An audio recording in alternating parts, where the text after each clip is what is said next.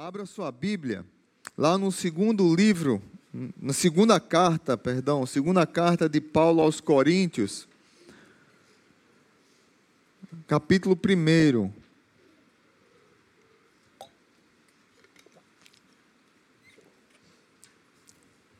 Segunda carta de Paulo aos Coríntios.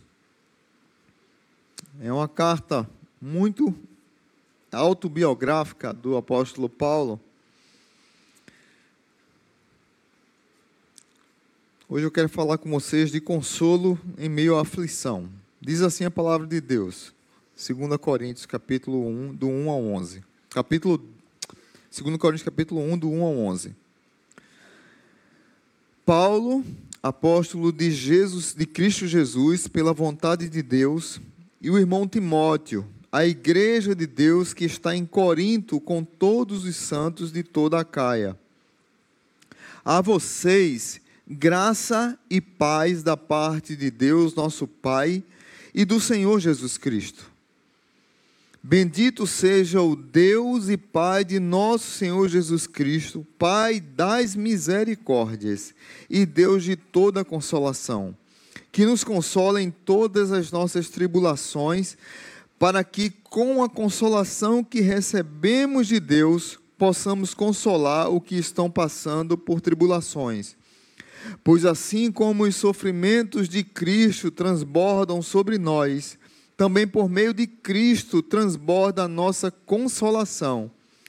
Se somos atribulados, é para consolação e salvação de vocês. Se somos consolados, é para a consolação de vocês, a qual lhes dá paciência para suportarem os mesmos sofrimentos que nós estamos padecendo. E a nossa esperança em relação a vocês está firme, porque sabemos que, da mesma forma como vocês participam dos nossos sofrimentos, participam também da nossa consolação. Irmãos, não queremos que vocês desconheçam as tribulações que sofremos na província da Ásia, as quais foram muito além da nossa capacidade de suportar, ao ponto de perdermos a esperança da própria vida. De fato, já tínhamos sobre nós a sentença de morte, para que não confiássemos em nós mesmos, mas em Deus, que ressuscita os mortos ele nos livrou e continuará nos livrando de tal perigo de morte. Nele temos colocado a nossa esperança de que continuará a livrar-nos, enquanto vocês nos ajudam com as suas orações. Assim, muitos darão graças por nossa causa, pelo favor a nós concedido em resposta às orações de muitos. Aleluia. Pai Santo, muito obrigado por tua palavra. Fala o coração da tua igreja hoje. Se tem pessoas que entraram aqui com coração miúdo por causa de alguma aflição, de algum sofrimento, tanto sofrimento por causa da pregação do Evangelho, quanto sofrimento da vida normal que a vida nos dá. A minha oração é que essa carta, essa carta de Paulo, esse texto que fala sobre consolo, possa abençoar e trazer ânimo para essas vidas que em meio às pressões do dia a dia, dos os sofrimentos que cada um de nós passemos, passamos, que possamos ser consolados pelo Senhor, no nome de Jesus. Amém. Como eu disse, isso é uma carta biográfica de Paulo. Alguns estudiosos dizem que Paulo abre aqui as cortinas da sua alma mostra as dores mais profundas, suas tensões mais íntimas, as experiências mais arrebatadoras do seu coração.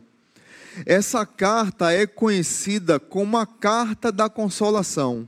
Se você ler do verso 3 ao verso 7, você vai ver dez vezes é, é, o verbo e o substantivo consolar e, e, e, o substantivo da consolação nesse, nesse texto, pequeno, nesses pequenos versículos. Mas se você olhar para toda a carta, nós vamos ter 18 ocorrências do verbo consolar e 11 vezes o substantivo consolação. É interessante demais isso, porque é uma carta que vai trazer para nós, como diz alguns estudiosos, ela começa falando de consolo, ela continua no meio falando sobre o consolo e termina falando sobre consolo. Por que falar sobre consolo? Porque eu me pergunto, como pastor, o que falar para uma jovem que casa, e aqui é um fato real que aconteceu na nossa igreja, uma jovem que casa num sábado e na lua de mel ela vai com o marido para a lua de mel e no último dia da lua de mel ele tem uma forte dor de cabeça. Quando volta para casa, já vai para o hospital e fica internado, descobre um tumor no cérebro e ele só viveu 11 meses depois de casado. Aconteceu aqui na nossa igreja. Um, um casal muito querido. Casamos eles, foi para o hospital depois da lua de mel, da lua de mel ele foi para o hospital e já foi internado, com um grau 4 de um câncer no cérebro. O que falar para uma viúva? O que falar para uma mãe ou um pai que enterra um filho? O que falar para um crente que está na universidade sofrendo violentamente pressão por sua pregação do Evangelho. Sofrendo na escola por se posicionar a favor do Evangelho e dizer: olha, não tem problema que vocês vivam o que vocês querem viver. Como eu preguei domingo passado, muitas vezes Deus entrega às pessoas as suas próprias paixões, elas querem viver assim, Deus diz: vá lá, viva. E muitas vezes a gente fala essa pregação ao mundo lá fora e nós somos hostilizados. Para completar, tem pastores no nosso ciclo que apoiam esse tipo de comportamento do mundo e dizem: olha, a Bíblia tem que ser atualizada. Que história que a Bíblia tem que ser atualizada? A Bíblia tem que ser interpretada corretamente e obedecida fielmente, não ser atualizada. Deus não mudou, gente. Deus não mudou. Deus é o mesmo, do passado, do presente e do futuro. E aí, muitas vezes, essas pessoas sofrem lá fora pressões e ficam angustiadas, aflitas, e muitas vezes são perseguidas de morte. Eu vou falar aqui um pouquinho, daqui a pouco, sobre perseguições de morte em países que prega o Evangelho e é proibido pregar o Evangelho. Mas o que falar para as pessoas na hora da dor? O que falar para as pessoas na hora que elas precisam do consolo na hora do sofrimento? Como Deus ele usa o consolo para na hora da aflição ele renovar a nossa fé. E aí eu quero trazer algumas lições, e aí você com a sua Bíblia aberta, como ele promove o consolo em nossas vidas. E a primeira lição é que ele consola a nossa vida para que conheçamos suas riquezas. A riqueza da palavra do verso 1 ao 3, o apóstolo Paulo vai falar para a igreja de Coríntios, e essa igreja de Coríntios é uma igreja que deu muito trabalho a Paulo. Só é você ler 1 Coríntios, do começo ao fim, foi muito aperreio que deram a Paulo. Mas nos parece que essa igreja, ela se arrependeu, é, a, é, é, aparentemente é o que mostra aqui no, no no 2 Coríntios, na, na, segunda carta de Paulo aos Coríntios, ela ficou ela ainda era uma igreja varenta, que Paulo diz que tinha que trabalhar para se sustentar, mas Fora isso, era uma igreja que estava se ajustando. E Paulo, quando escreve a carta, ele poderia escrever a carta como o começo que ele escreve para Coríntios. Olha, eu queria falar a vocês como a espirituais, mas eu falo a vocês como a carnais. E aqui não, aqui ele diz: Paulo, apóstolo de Cristo Jesus, pela vontade de Deus, e o irmão Timóteo, a igreja de Deus que está em Corinto com todos os santos de toda a Caia. A vocês, graça e paz. Não é apenas uma saudação. Fala do favor imerecido de Deus. Olha, eu desejo a vocês graça e paz. Eu desejo a vocês a riqueza de Deus. A graça nós sabemos que é um favor e imerecido, nós não merecemos e Deus derrama sobre nós graças sem medida. E a paz que Paulo está falando é literalmente a shalom, é a ideia de prosperidade. Mas não prosperidade num contexto dessas igrejas que usa prosperidade para falar de prosperidade financeira. Muito pelo contrário, a prosperidade que Paulo está falando aqui é de estar satisfeito na presença de Deus e depender de Deus. Se vier consequências boas de prosperidade financeira, amém. Mas se não vier, a Shalom está conosco. Nós precisamos nos apossar dessas riquezas. Igreja, a graça de Deus está com você. Igreja, a paz de Deus está com você. Mas Paulo não para aí ele vai para o versículo 3 e ele diz: Bendito seja Deus e Pai de nosso Senhor Jesus Cristo, Pai das misericórdias. E o que é misericórdia? Ele não dá o que nós merecíamos. Graça é dar o que nós não merecemos. E misericórdia, ele não dá o que merecemos nós merecíamos castigo, nós merecíamos inferno, nós merecíamos abandono por causa do nosso pecado, e Ele nos dá amor, Ele nos dá céu, Ele nos dá vida, Ele nos dá consolação. Nós não merecíamos nada disso, nós merecíamos castigo, mas Ele não nos deu. E a misericórdia de Deus está sobre nossa vida.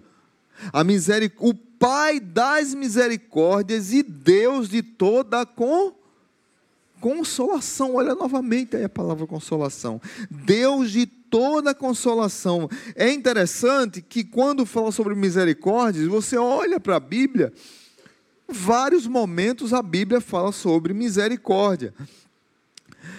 As misericórdias do Senhor são a causa de não sermos consumidos. Está lá em Lamentações 3, 22.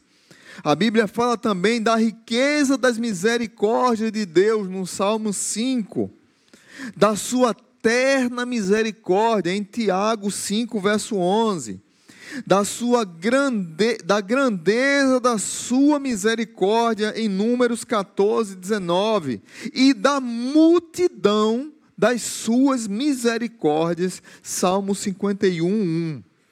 Então, como Deus promove num, em, três, em três versos que a gente pode passar despercebido, porque é uma saudação, mas a gente já percebe que Paulo derrama sobre a igreja a riqueza da presença, da graça, da paz, da misericórdia, do Deus daquela igreja.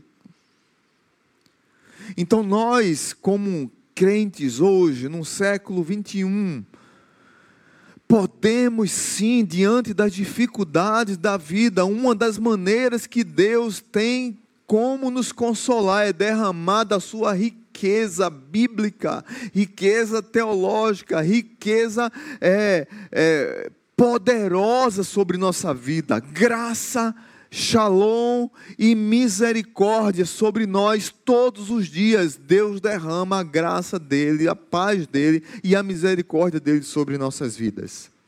Não é uma simples saudação, é uma verdade eterna para nos consolar. Amém? E aí, quero seguir para a segunda lição. Como é que ele promove consolo sobre nossas vidas? Aqui eu vou gastar um pouquinho de mais tempo. Ele nos consola para que outros sejam fortalecidos. Do verso 4 ao 7.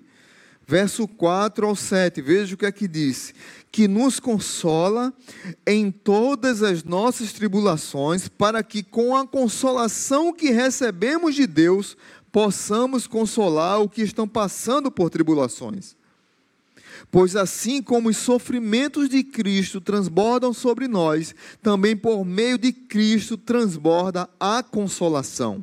Se somos atribulados, é para consolação e salvação de vocês. Se somos consolados, é para consolação de vocês, a qual lhes dá paciência para suportarem o mesmo sofrimento que nós estamos passando. E a nossa esperança em relação a vocês está firme, porque sabemos que, da mesma forma como vocês participam dos nossos sofrimentos, participam também da nossa consolação. É muito interessante aqui que Paulo nos convida a, ao sermos consolados, fortalecermos as outras pessoas. E ele usa uma palavra aqui, paciência, que tem a ver com perseverança de alguém que está carregando um peso enorme, como se estivesse sendo esmagado. Paulo não diz aqui claramente os sofrimentos que ele passou quando ele escreveu essa carta. Mas Paulo foi perseguido, Paulo foi açoitado, ele levou 40 chicotadas, menos uma, seis vezes. Ele foi perseguido, foi preso, tentaram, tentaram matá-lo algumas vezes, perseguiram algumas vezes, ele teve que fugir algumas vezes, por conta da pregação do Evangelho, por conta da pregação da salvação das pessoas. E aí, Paulo está dizendo o seguinte: as suas experiências, as minhas experiências fortalecem a igreja de Corinto, e eu quero desafiar a igreja de Corinto, e eu quero desafiar a igreja da Zona Sul, que você, com as suas experiências de sofrimento, possa fortalecer os outros. Como aquela mãe que perdeu o bebê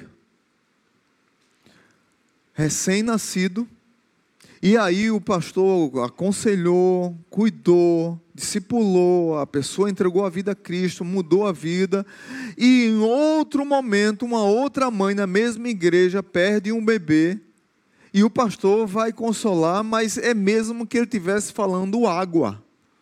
Não chegava no coração daquela mãe.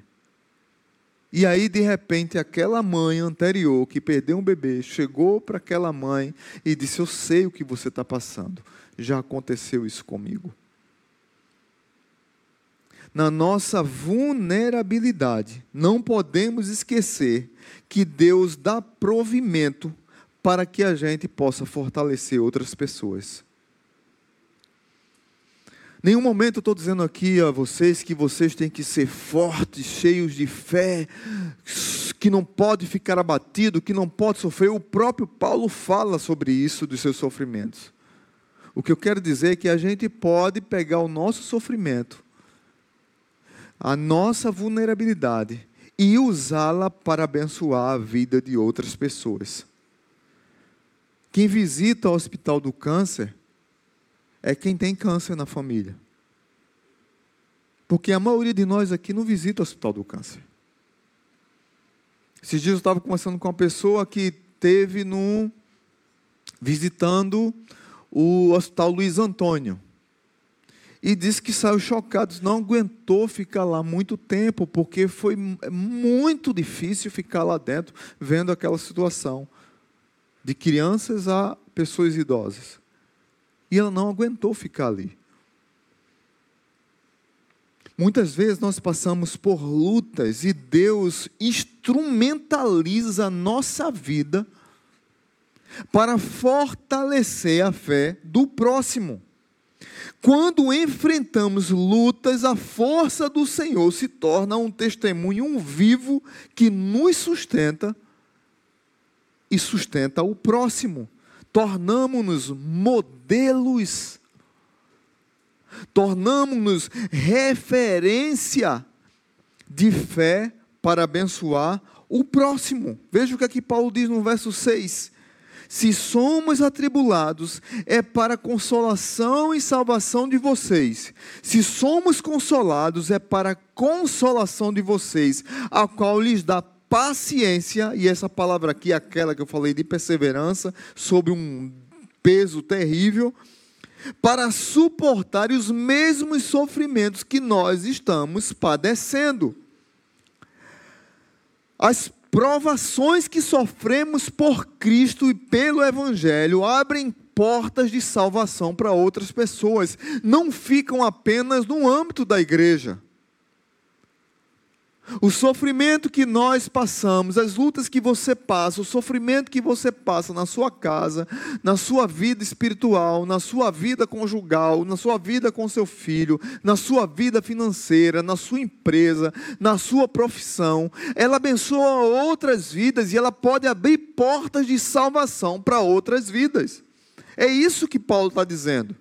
Jesus pode chegar na vida de outras pessoas porque o seu sofrimento pavimentou a terra para o evangelho chegar naquele coração. É interessante que os crentes são muito corajosos na pregação do evangelho em situações de perseguição. Quando o comunismo surgiu no mundo com muita força, no ano de 1917, que varreu vários países, a igreja foi impiedosamente perseguida. O comunismo, os países que entraram no comunismo tentaram perseguir as igrejas, matar pastores, missionários, abrir a boca e dizer que era crente e levantar uma Bíblia. Por isso que tem muitos cristãos que contrabandeavam Bíblia para chegar em países comunistas. O comunismo está coberto pelo pó. O comunismo fracassou. A igreja continua viva. A igreja avança vitoriosamente. Teve um homem chamado Mao Tse Tung que talvez muitos aqui conheçam, truculento, assassino, matou mais de 60 milhões de chineses. Alguns estudiosos dizem que ele matou entre 70 a 85 milhões. Numa, numa contagem mais generosa que eu coloquei aqui, 60 milhões ele queria banir o cristianismo da China. Mao Tse-tung está morto. Mas na China existem mais de 200 milhões de crentes. Mao Tse-tung morreu, mas o cristianismo vive na China continua perseguido, continua escondido, mas já tem mais de 200 milhões de crentes corajosos lá que fazem cultos em catacumbas, em, em grutas, em cemitérios, em vários locais escondidos. Não sei se vocês viram que dia desses uma família foi descoberta, não um dia desses, foi 2019, mas foi revelado agora que uma família é, está presa e um bebê dessa família de dois anos de idade está condenado à prisão perpétua porque eles liam a Bíblia. Veja que absurdo. Ainda existe perseguição. Aqui no Brasil é muito fácil ser crente. Por enquanto, eu já não estou achando tão fácil. Mas eu quero dizer para você que os seus sofrimentos, a aflição que você passa, Deus está te chamando para ser referencial e modelo para os outros. Verso 7, verso 7, o apóstolo Paulo diz: E a nossa esperança em relação a vocês está firme, porque sabemos que, da mesma forma como vocês participam dos nossos sofrimentos, participam também da nossa consolação Deus nos chama para a sua obra. Nós podemos passar por lutas, nós podemos passar por dificuldades, mas Deus nos usa também para consolar a vida dos outros. E aí eu quero trazer para vocês uma palavra de que os modelos não necessariamente substituem as experiências. Você pode ser referencial para alguém, mas é importante que aquela pessoa passe pela experiência de luta e ela vai crescer. É como muitas vezes os nossos filhos, eles estão na caminhada e eles querem ir por um caminho que a gente acha que não dá certo, que ele vai quebrar a cara, mas muitas vezes a gente tira a mão do, do, do jogo, a gente tira o corpo da jogada e deixa ele ir. Ele vai quebrar a cara, ele vai bater na porta, ele vai voltar. Muitas vezes a gente precisa deixar, mas a gente foi modelo e ensinou o caminho certo. E aí a ideia aqui, queridos, como muitos de nós gostaríamos de poupar nossos queridos do sofrimento, mas nós, nós, é, mas como nós, eles também necessitam viver as suas experiências. Eles precisam viver as suas experiências de aflição e de consolo. Eles vão ser afligidos, eles vão ser perseguidos, eles vão sofrer, mas eles vão experimentar o consolo. E aí é quando nós somos usados de maneira muito especial no processo da vida dessas pessoas. Pai, mãe, deixa eu dizer uma coisa para vocês. Não é fácil. Não é fácil a gente querer muitas vezes largar nossos filhos. A gente às vezes fica querendo estar tá no controle de tudo. E nós sabemos que não podemos, a gente sabe que não tem como controlar. Mas não estar no controle é um convite à fé. É difícil ouvir isso mas não está no controle, é um convite à fé. Deixa Deus cuidar. Lembra do filho pródigo, os pais, o, o pai dos dois filhos? Um quis sair, ele foi atrás? Não. Mas quando o filho voltou, ele estava onde? Na porta esperando. Estava lá na porta esperando para abraçar e fazer uma grande festa como Estênio Márcio musicou esse, esse texto de maneira especial, ele diz: fim de tarde no portão, a cabeça branca ao relento. Ele diz que todo fim de tarde o pai ia para o portão esperar o filho. Um dia o filho veio e teve uma grande festa. Queridos irmãos, é privilégio sofrer por Cristo. É privilégio sofrer pelo Evangelho. Nós estamos vivendo numa geração que está muito mal acostumada a tudo estar num controle, tudo está a uma tecla, tudo está à sua mão, o mundo está na sua mão, nos seus dedos.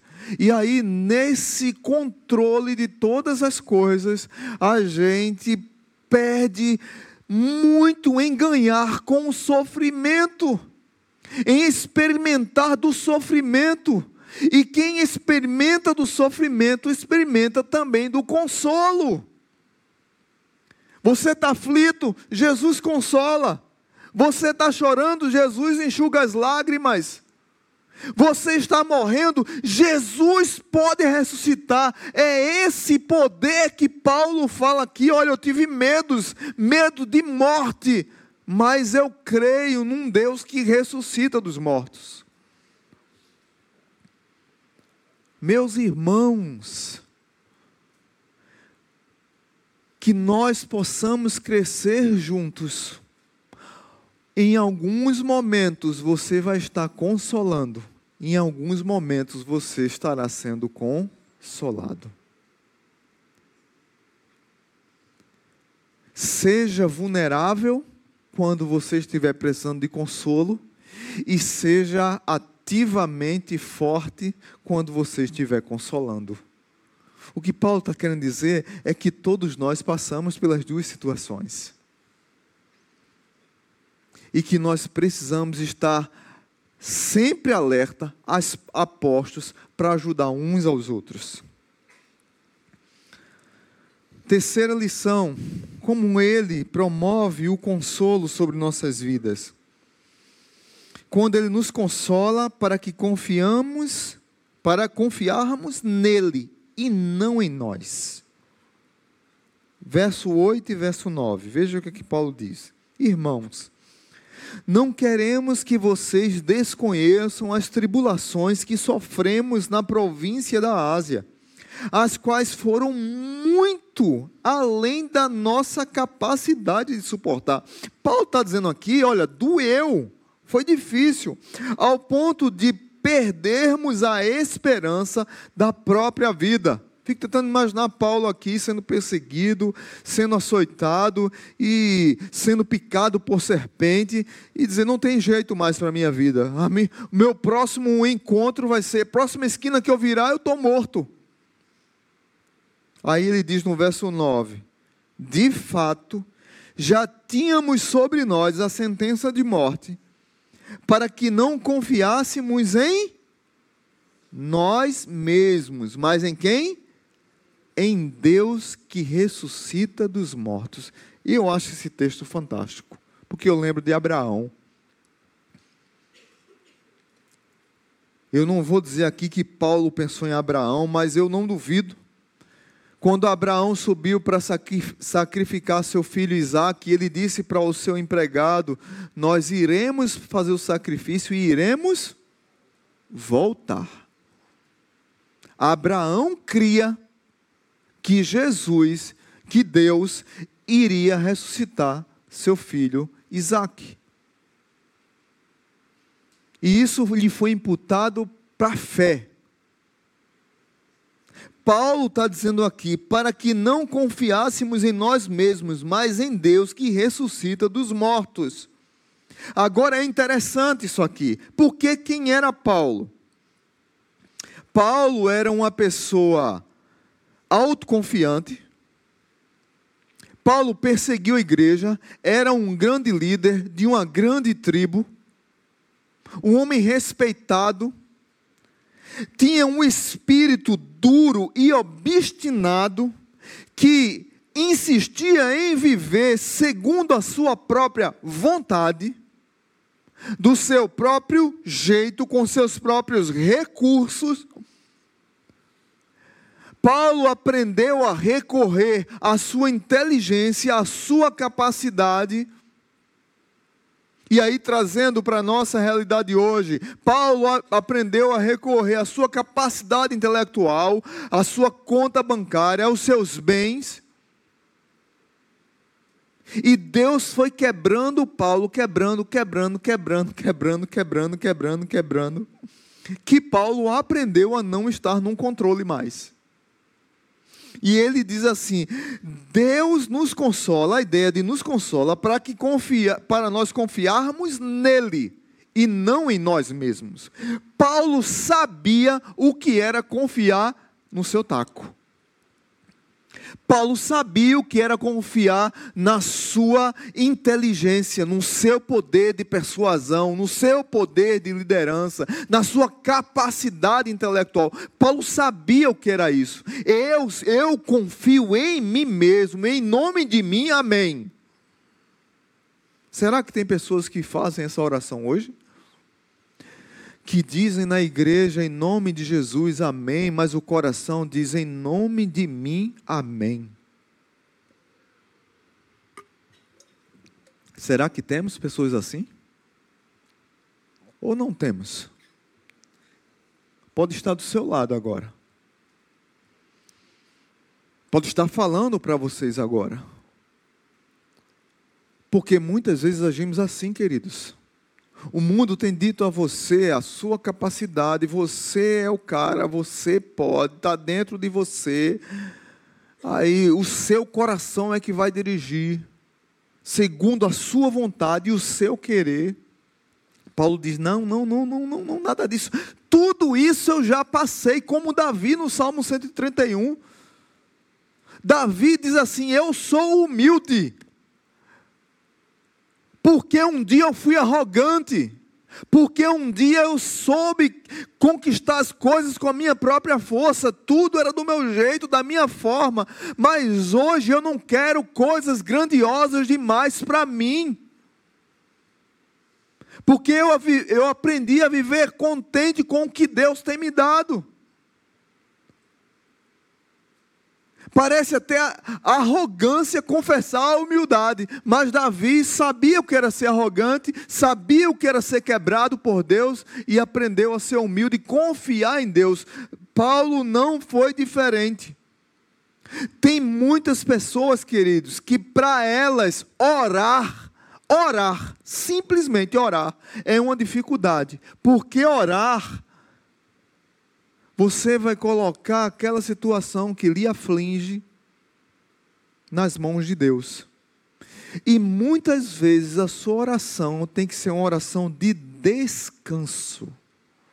Senhor, eu quero descansar o meu coração quanto a esse assunto. Vem cá, nós descansamos? Ou a gente faz a oração e já começa a mexer os pauzinhos para que tudo ocorra do jeito que a gente quer. Veja que contradição.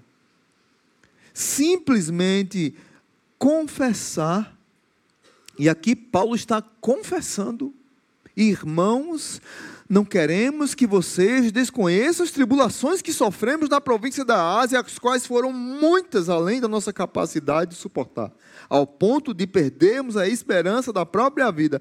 De fato, já tínhamos sobre nós a sentença de morte, para que não confiássemos em nós mesmos, mas em Deus que ressuscita dos mortos. Deus teve que colocar Paulo em circunstâncias que ele não podia lidar, para que ele pudesse aprender a não confiar em si mesmo mas confiar num Deus que ressuscita dos mortos. E aí eu quero trazer para você, você que tem medo de orar, você que tem medo de dizer, pai, eu quero descansar nesse assunto que é muito caro para mim, pai, eu quero descansar nessa situação que muito me aflige. Eu quero dizer para você que Deus é o Deus das causas impossíveis. Deus é o Deus do impossível. Volto a dizer, a nossa oração deveria dizer: Senhor, deixa eu viver o não estar no controle. Deixa eu aceitar o grande convite da fé. Não estar no controle é um convite à fé. Por isso que nós oramos. Por isso que nós pedimos a Deus por isso que nós somos referência para outras pessoas quando nós oramos, quando nós estamos firmados na rocha, quando nós estamos vulneráveis, que as pessoas olham que nós somos pessoas normais, mas que oram, que choram, que sofrem, que muitas vezes querem estar no controle. Paulo diz: aquieta seu coração. E é maravilhoso como Paulo conclui aqui. Eu vou só recapitular. Primeiro, Paulo nos convida a sermos consolados para que conheçamos as riquezas de Deus. Paz, graça e misericórdia. Depois ele nos consola para que outros sejam fortalecidos com a nossa experiência e também que eles passem as suas experiências. Terceiro, Deus nos consola para confiarmos nele e não em nós mesmos. E aí, Paulo termina de maneira magistral, magistral essa, essa primeira parte. Verso 10 e 11. Ele nos consola nas respostas de orações. Ele nos livrou, verso 10 e 11, ele nos livrou e continuará nos livrando de tal perigo de morte. Nele temos colocado a nossa esperança de que continuará a livrar-nos, enquanto vocês nos ajudam com as suas orações. Assim, muitos darão graça por nossa causa, pelo favor a nós concedido em resposta às orações de muitos. Deus responde a oração, irmãos. Nós devemos orar como igreja, nós devemos orar como comunidade, nós devemos orar como célula, nós devemos orar como amigos e irmãos. Quando um está precisando de um apoio, quando o outro está precisando de um apoio, nós precisamos nos juntar e orar? Sim, claro, é isso que Paulo está dizendo. Paulo está dizendo que nós somos membros de uma família, membros de um corpo, e Deus irá responder às orações e nós seremos consolados nas aflições diversas que nós passamos, uns mais, outros menos, uns como um trem atropelando a gente, outros é apenas com, apenas com uma topada no pé, uns com a notícia que não queria ouvir, outros com uma crise na vida espiritual, conjugal, sei lá, que não, não queriam passar. Paulo está dizendo: nós precisamos orar uns pelos outros, e Deus, o Senhor, Ele que é o Deus que nos consola, irá responder às orações de muitos. Enquanto vocês nos ajudam com suas orações, nós daremos graças a Deus. Sabe o que é você dar? Graças a Deus, porque você orou por uma coisa, porque um grupo de pessoas orou por uma coisa, e aquela oração foi respondida do jeito que você precisava, do jeito que você queria, e você aprendeu no processo a não estar no controle e a colocar nas mãos do Senhor para que Ele pudesse restaurar a tua vida, te dar vitória naquela luta que você está passando, te dar vitória naquela batalha que você está enfrentando, te dar ousadia para crer, mesmo na luta e sofrimento que tem lhe abatido e tem feito você perder a fé Deus levanta a tua cabeça, ergue você como um soldado e diz: Olha, tem um batalhão orando por você.